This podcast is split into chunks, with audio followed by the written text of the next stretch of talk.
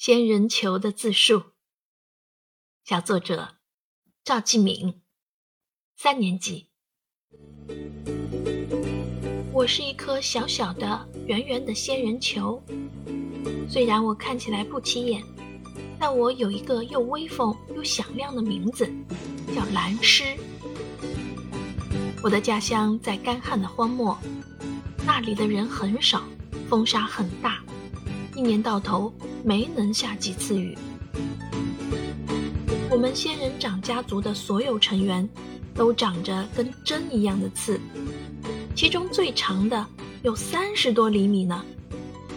不要觉得这些刺没什么用，这可是我们的防身武器呢。浑身的刺既可以减少水分的蒸发，又能防御食草动物，让它们无从下口。当我们长大，还会开出各种各样的花，颜色各异，有鲜红的、金黄的、雪白的。有一天，我经过长长的旅程，被摆放到了一个阳台上。一个小女孩用一张小纸片碰了碰我的刺，刚碰到，小纸片就被穿破了。然后，她又小心翼翼地伸出手指，还没怎么碰到。就呀的一声收回了小手。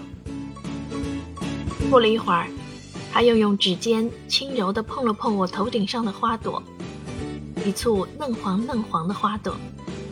我看到他脸上微微的笑着。就这样，我生活在了一个新家。大家可别看到我可爱的花，就忽略了我浑身的刺，也别因为我有刺就远离我。欣赏不到我的美好。教师点评：小作者通过拟人的手法，用第一人称描写植物，叙述格外生动。尤其是从仙人球的视角出发，来描写小朋友小心翼翼地触碰仙人球的刺和花的过程，妙趣横生。结尾增添了整篇作文的思辨色彩。